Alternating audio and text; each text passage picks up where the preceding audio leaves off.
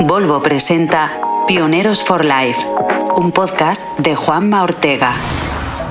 Dice la ciencia que durante los primeros segundos tenemos que impactarte para que te quedes.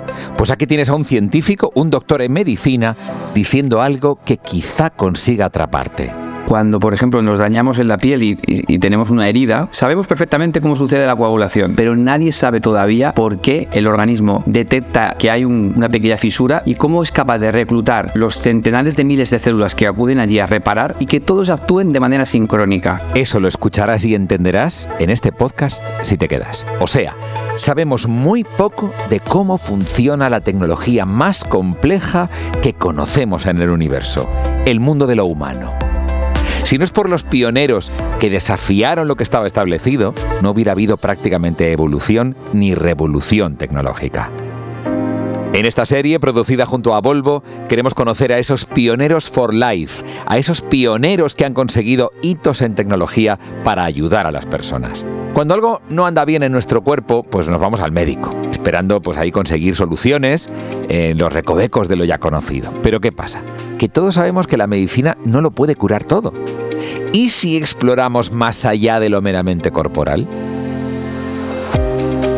Hoy en Pioneros for Life conoceremos al doctor Sergio Abanades, licenciado en medicina por la Universidad Complutense de Madrid, especializado en farmacología clínica en Barcelona, con un doctorado en farmacología otorgado con honores por la Universidad Autónoma de Barcelona, después de una estancia postdoctoral en la University of Cambridge y roles destacados en el Imperial College de Londres, regresó a Barcelona para enfocarse en la medicina integrativa. Actualmente es el director y socio fundador del Instituto de Salud Integrativa y Conscien, el ISIC, y ha sido reconocido por su contribución en ensayos clínicos y publicaciones tanto nacionales como internacionales. A ver, doctor, pocas personas pueden contestar mejor a esta pregunta. ¿El ser humano es una tecnología? Sin duda alguna es, es la, máquina, si ¿no? me permite la expresión de la tecnológica, ¿no? más compleja que existe y a la vez te diría que, la más sencilla, en, su, interior más, más, bonito, ¿no?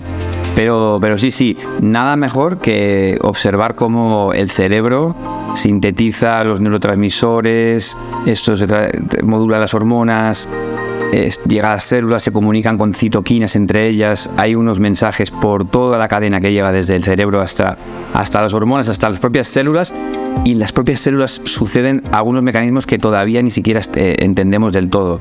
Para, sobre todo, sobre todo para que entendamos que cuando, por ejemplo, nos dañamos en la piel y tenemos una herida, nos hacemos una herida, sabemos perfectamente cómo sucede la coagulación la cadena que hay detrás de la coagulación, pero nadie sabe todavía por qué el organismo detecta que hay una pequeña fisura y cómo es capaz de reclutar los centenares de miles de células que acuden allí a reparar y que todos actúen de manera sincrónica.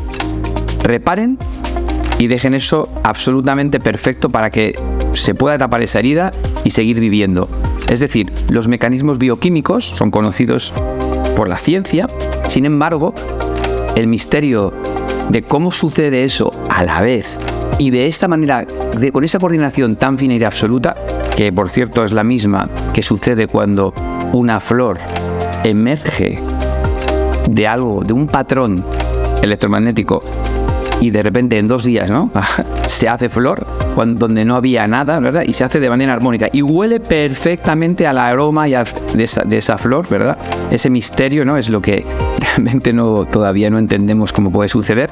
Pero para mí ha sido la causa de, la fascinación más grande desde niño y sobre todo para este cambio en la medicina de decir, bueno, sí, sabemos cómo funciona el organismo, pero realmente sabemos cómo funciona.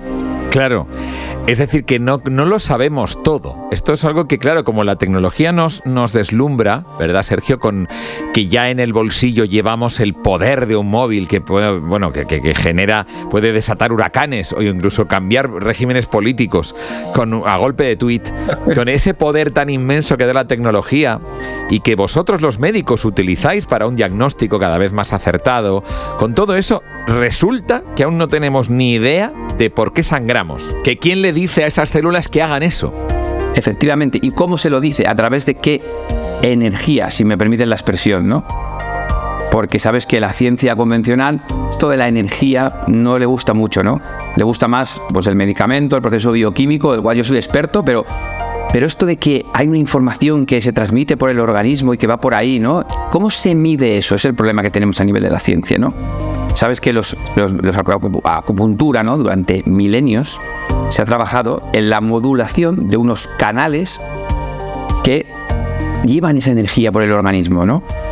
Y aún hoy se, se duda, ¿no? De si eso es verdad o no, a pesar de los centenares, miles de publicaciones que ya avalan la eficacia de esta terapia complementaria, por ejemplo.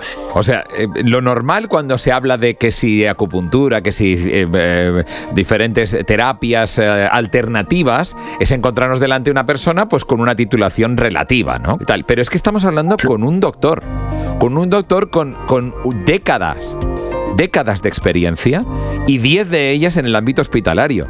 O sea, no estamos hablando con una persona que hable de energías porque de pronto baje Manitú o, o el Ganímedes, fiu, fiu, vendrán 10 mil millones de naves. No, estamos hablando con alguien serio, científico, que pertenece al ámbito médico y que nos reconoce que una buena forma, voy a hablar por ti, ahora me lo corrige Sergio, eh, una buena forma de entender lo que está ocurriendo en el organismo es hacer caso de algunas cosas que se ha comprobado que son eficaces, para las que todavía no hay una explicación. Es así, ¿verdad?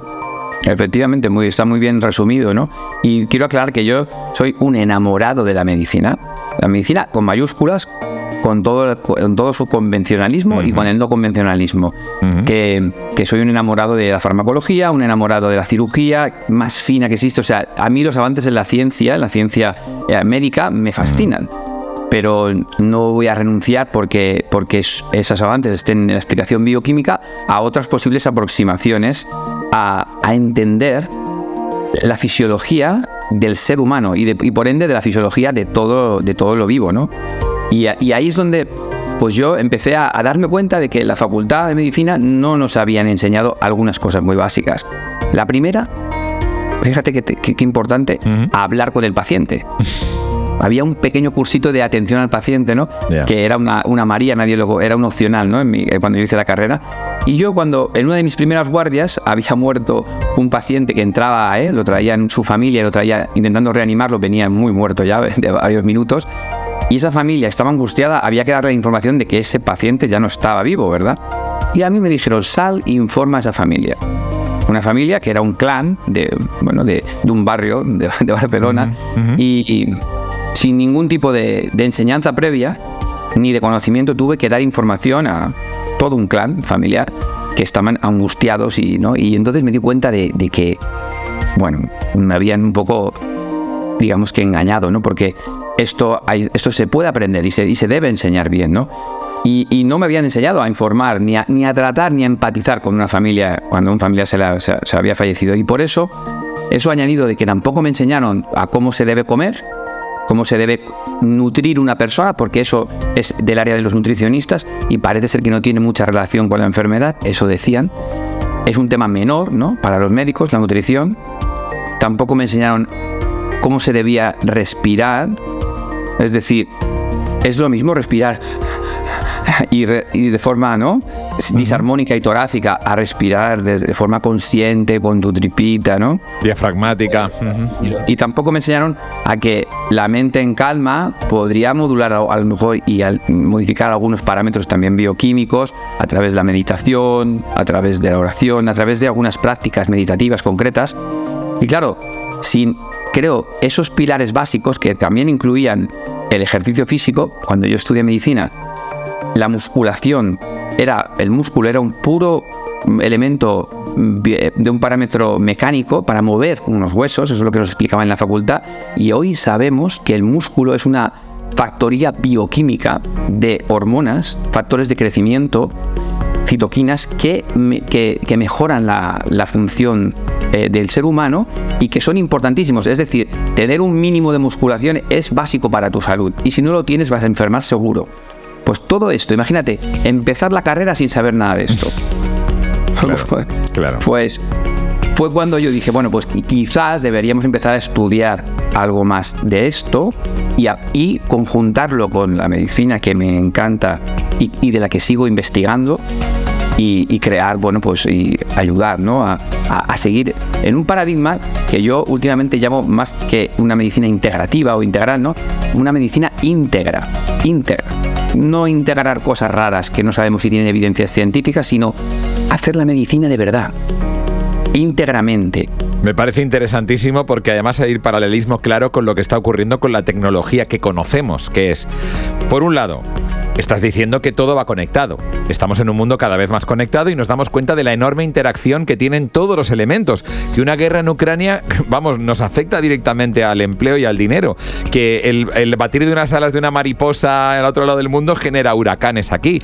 Vivimos en un mundo conectado. Que existe una tecnología que todavía no conocemos cómo funciona a nivel de algo tan básico como la información, es decir, la informática. ¿Qué es la informática sino la ciencia de manejo de la información? Entonces, conocemos la informática de los microprocesadores de silicio, pero los de carbono aún no los conocemos, que es la base de carbono que está hecho el ser humano. Entonces, estamos en primero de informática del ser humano, ¿no, Sergio?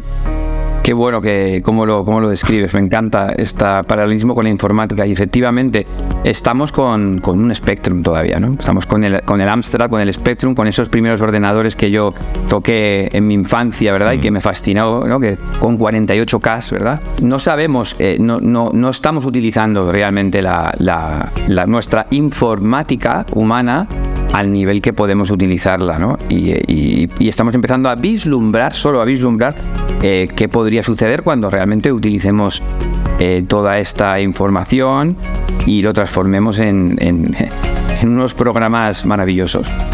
Tú ahora mismo, eh, ¿cómo estás ayudando a la gente? Ahora que estás empezando en la tecnología humana, ¿cómo estás aplicándolo a, los seres humanos precisamente? Mi propósito con los pacientes y las personas que acuden a, vernos es, primero, crear un, intentar, ¿no? Ayudar a crear un ser eh, humano eh, independiente, autónomo, que sepa cuidarse de sí mismo y de sí misma. Ese es un poco el objetivo mayor, ¿no? El empoderamiento, esa palabra que nos llenamos la boca con ella, de la persona para que tenga los recursos necesarios para mantenerse en salud. Quizás primero sanar esa enfermedad por la que acude, esos síntomas por los que acude, pero fundamentalmente para que una vez eso pase pueda mantenerse en salud y plenitud el máximo número de años posible. la promoción de la longevidad saludable. Y la longevidad saludable proviene de unas mitocondrias saludables. Y las mitocondrias saludables son los orgánulos, esto que hablamos de tecnología, ¿verdad? Más increíbles que existen, que están dentro de cada célula y producen nuestra energía. Una energía cuantificable, esta sí, ¿eh? esta es muy cuantificable, en moneda de ATP que se llama bioquímica. Pero eh, esas mitocondrias, si funcionan, que son factorías de energía, ¿vale? Nuestras células funcionan se mantienen en equilibrio. Si dejan de funcionar, entonces empieza la patología y también el envejecimiento prematuro. Y, de la, y de la, del mantenimiento, del funcionamiento de estas estructuras absolutamente geniales, que, de, las que estamos empezando a entender también más allá cómo funcionan, eh, pues digamos que nos dedicamos a, esto, ¿no? a mantener esas estructuras en, en, funcionamiento lo más sano posible para, para, eso, porque es evidente que todos nacemos y morimos, o todo el vivo, pero sería muy bonito y está siendo muy bonito para muchas personas poder ejercer ¿no? nuestra vida en las condiciones de salud más óptimas. ¿no? Y eso es, eso es eh, nuestro verdadero objetivo. La calidad de vida. O sea, si lo he entendido bien, y ya ves que estoy haciendo resúmenes muy a grosso modo, pero podría, podría valer el decir que las células tienen unas pilas y esas pilas hay que cargarlas. Y la pregunta que yo te hago ahora es, ¿cómo cargo yo las pilas de mis células? tenemos unas maravillosas pilas con una energía fantástica, lo que hay que hacer es que no se descarguen. Qué interesante. ¿Y cómo lo conseguimos? A través de la alimentación, la dieta, la meditación, entiendo que todo junto, ¿no? Efectivamente. Para poder mantener estas pilas cargadas, fíjate que los niños, ¿no? Los, los niños, sobre todo hasta, hasta una época, porque ahora cada vez hay más niños enfermos y esto es una preocupación máxima, más enfermos, más obesos y más desconectados de sí mismos. Pero los niños nacen con una pila, ya, todos los padres lo sabemos, ¿no? Tienen una pila enorme, no se acaba esa pila, ¿verdad? Y la pila la vamos perdiendo conforme pasan los años, ¿no? Entonces, más que aumentar la pila, que se pueden, ¿vale? Promover, digamos, a nivel bioquímico y a nivel de información, lo que hay que hacer es no gastarla, ¿verdad? Y lo que gasta nuestra pila es, número uno, en la sociedad occidental que vivimos, el exceso de pensamientos, juicios y emociones. Una cabeza que gasta la mayoría de energía de nuestro cuerpo en los procesos bioquímicos y neuroquímicos que suceden en las neuronas para poder pensar, ejecutar, hacer todo lo que hacemos como ser humano, ahí se gasta casi todo. Si no estamos en, tranquilidad, en calma, en atención plena, todo lo que no sea eso va a estar gastando más de lo que debemos gastar. Y, y, bueno, ¿por qué no hablar del estrés, verdad? Estrés psicosocial, personal, que es lo que realmente es la enfermedad del siglo XXI y del XX y, lo que realmente nos gasta la pila. Es interesante, es decir, lo que siempre se está diciendo de te vas a quemar, te estás quemando o te le estás dando demasiadas vueltas a las cosas, te calientas la cabeza, todo eso es dispersión de energía, ¿verdad? Absolutamente. Dispersión, perdición ¿no? de, de, energía que es necesaria para mantener la vida. Y luego hay una, a partir de los 30 años, 35 años, el comer tanto como comemos, cuando tú estás haciendo la digestión, estás aproximadamente gastando el 30-35% de tu energía. Si además de hacer la digestión estás pensando y estás preocupado. y mm. preocupado informándote, mm. estás perdiendo mucha energía. Por eso, a partir de una edad, de estas edades, el alargar las horas entre comidas, no hacer muchas comidas durante el día y tal vez, ¿vale? Según muchos estudios que están avalando científicamente, obviamente, saltar alguna de ellas, por ejemplo la cena, sería muy interesante, en la medida de las posibilidades y, por supuesto con cada, caso es concreto, pero a grosso modo, a partir de los 40 años, comemos demasiado. Y como comemos demasiado, el organismo hace un sobreesfuerzo para metabolizar eso que además no, va, no nos va a servir para nada porque lo vamos a ahorrar en forma de grasa. Tradicionalmente, en todas las religiones, culturas, hay la cuaresma nuestra, ¿verdad? Hay el, ramadán, hay muchas pensamos a veces, miramos para atrás oh, qué, cosas más raras hacían esta gente, ¿no? Quizás algunas cosas eran raras y evidentemente bebemos agua potable, antes se bebía de cualquier manera. Hemos avanzado muchísimo, pero hemos retrocedido en algunas áreas. Y ese conocimiento popular, fíjate los niños, cuando ellos están enfermos, no comen ay, que mi niño no me come, y la madre le da a tu madre la, la cuchara, come, come. No, no, no, no. Hay que dejar que no coma, porque está dándole la energía del sistema digestivo al sistema inmunológico para que trate ese virus, esa bacteria de forma adecuada. El organismo es muy, muy, muy listo. Tan listo que, que nos supera con creces a todos los científicos, o a todos los médicos. Entonces, este, este ayunar, este eh, eh, no malgastar las energías con tu flujo de pensamientos, ¿no? Y disminuir el estrés no comer demasiado, comer menos y comer mejor va a ser lo que más nos cuide las mitocondrias, junto con la práctica del ejercicio físico de manera regular. Porque el Homo sapiens sapiens está pensado, sapiens, para tener un cuerpo musculado. Nuestro organismo prototipo tiene una gran musculación y si no la tienes, tus mitocondrias van a ir para abajo, van a hacer menos energía de la necesaria. Y esto se va a traducir en un coste energético también. A más ejercicio físico, mejoría de la eficiencia de las mitocondrias para producir energía. Se va a producir más y mejor. Un poco esto serían los, pilares básicos de la salud junto con el sueño. Si dormimos de manera irregular, fragmentada, con una calidad de sueño disminuida. Y yo todavía arrastro algunos, algunas secuelas de las numerosas guardias nocturnas que hice durante el ejercicio de la medicina en el hospital, turnos por la noche, todo el mundo que trabaja por turnos, azafatas, pilotos, médicos, bomberos, enfermeros, bla, bla, bla. Locutores de radio. Locutores de radio, se ha demostrado que viven menos años y que tienen más enfermedades que los que trabajan diurnamente, fíjate, por los ritmos circadianos, que es el otro aspecto increíble que tampoco nos explican en la facultad, que es que el sol, el sol es necesario para que funcione nuestro organismo. Cuando sale el sol, nos toca aquí, si es que estamos viéndolo, que es lo que hacían los antiguos, y se activan todos los procesos metabólicos del organismo. Y cuando cae el sol, hay que ir yendo hacia la paz y, al, dormir.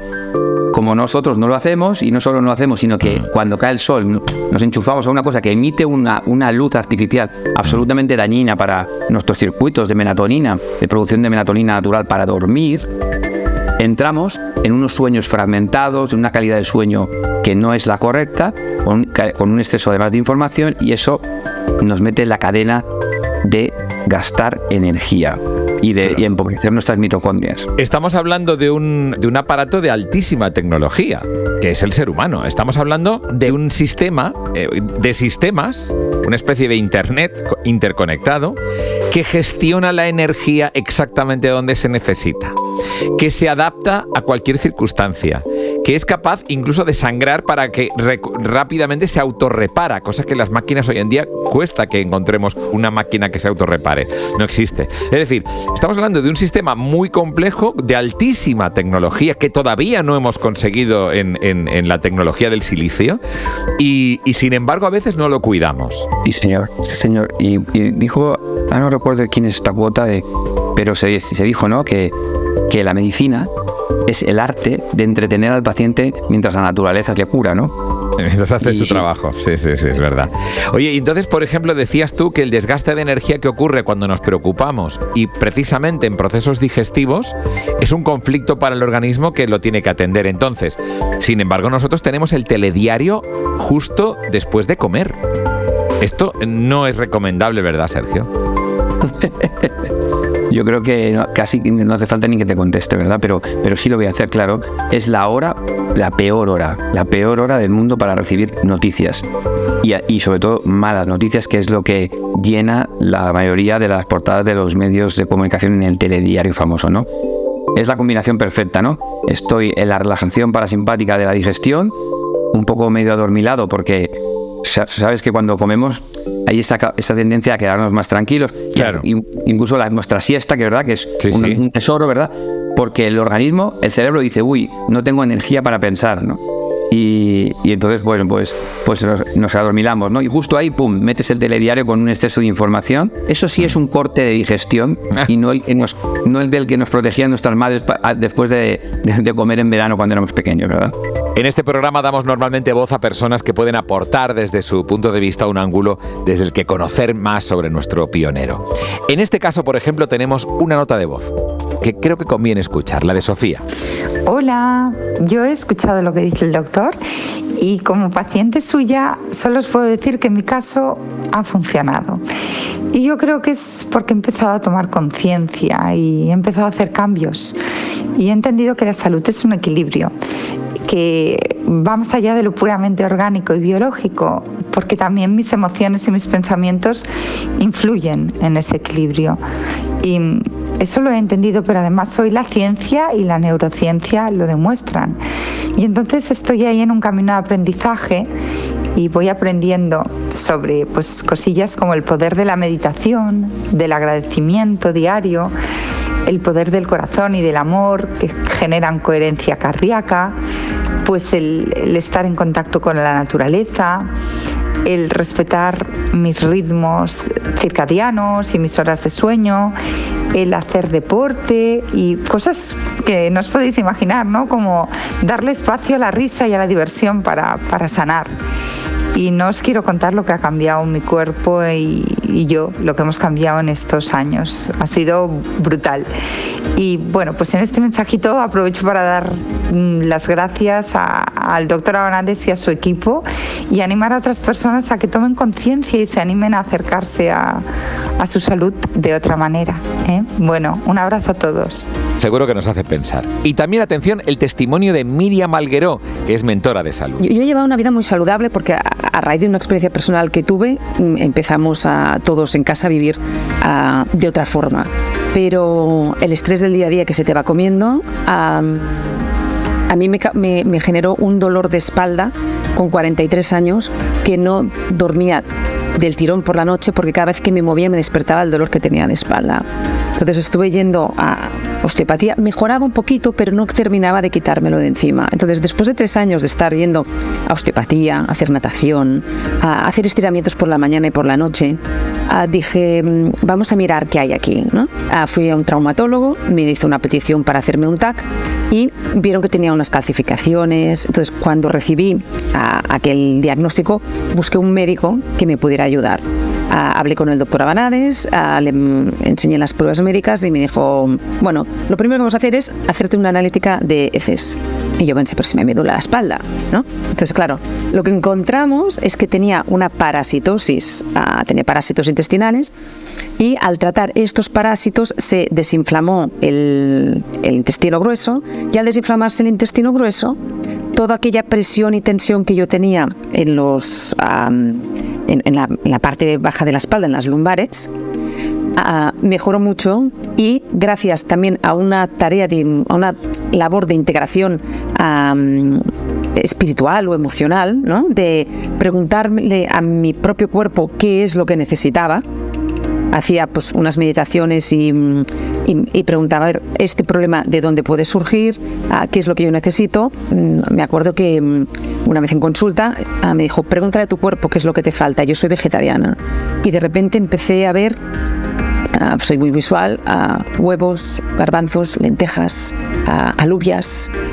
nueces. Y dije, yo estoy viendo esto, claro, era mi primera vez, ¿no?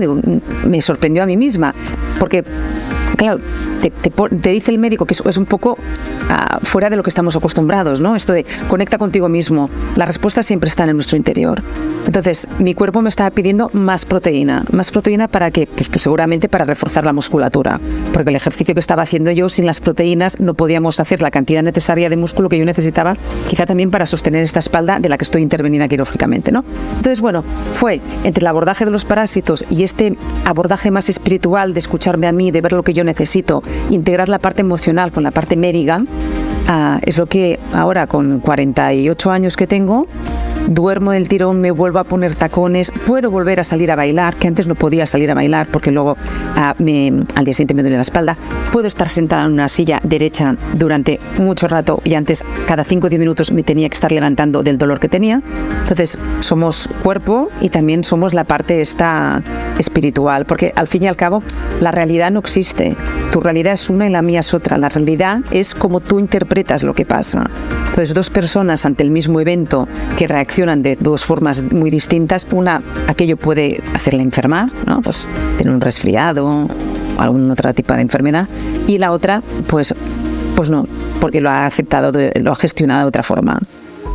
Estos son testimonios reales basados en la observación del fenómeno, como dice la ciencia. Sí, ciencia. Eh, Sergio, ¿qué puede hacer la gente para localizarte, para, para que les ayudes, para dar orientación? ¿Dónde te encuentran?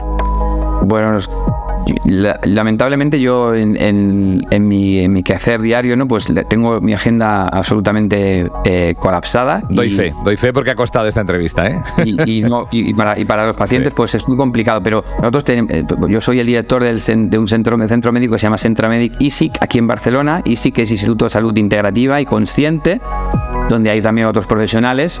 Y, yo, yo, yo más que porque el paciente me busque a mí o a nuestro centro, yo lo que diría es que el paciente se busque a sí mismo, se busque a sí mismo y que hay, hay un montón de información en Internet, un montón de información y que hay que saber discriminar lo bueno de lo no tan bueno, pero sobre todo lo que hemos hablado en, este, en, este, en esta entrevista, ¿no? de cómo estar nosotros mismos en salud, ¿no? y que practicando estos cuatro hábitos, dormir, eh, comer bien, ayunar cuando ya somos mayores, ¿verdad? es que nos va a cambiar la vida, ¿no? Meditar, estar tranquilos. Y, eso es lo que, más que ir a un médico determinado o a otro, ¿no? Eh, y, yo también diría, ya está bien de gurús y ya está bien de guías, ¿no? Nosotros somos nuestro, nuestro principal, nuestra principal guía.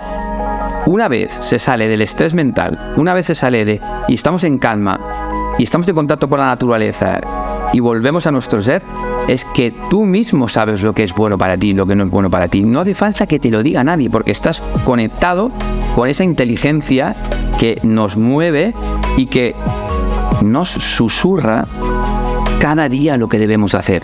Pero los gritos de nuestra mente que nos está gritando en sus pensamientos y en sus sentimientos y en sus emociones y en sus juicios, no nos deja oír este, este mensaje. Es que apaguemos el volumen de eso y escuchemos el susurro de nuestra inteligencia y a, partir de ahí que venga lo que tenga que venir.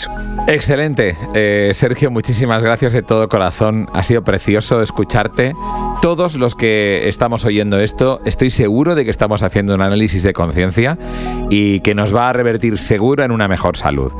Eh, la tecnología punta está empezando, solo empezando, la tecnología de conocer realmente cómo funciona la máquina más perfecta que, que conocemos, que es la del ser humano. Sergio, muchísimas gracias de todo corazón y enhorabuena por tu trabajo.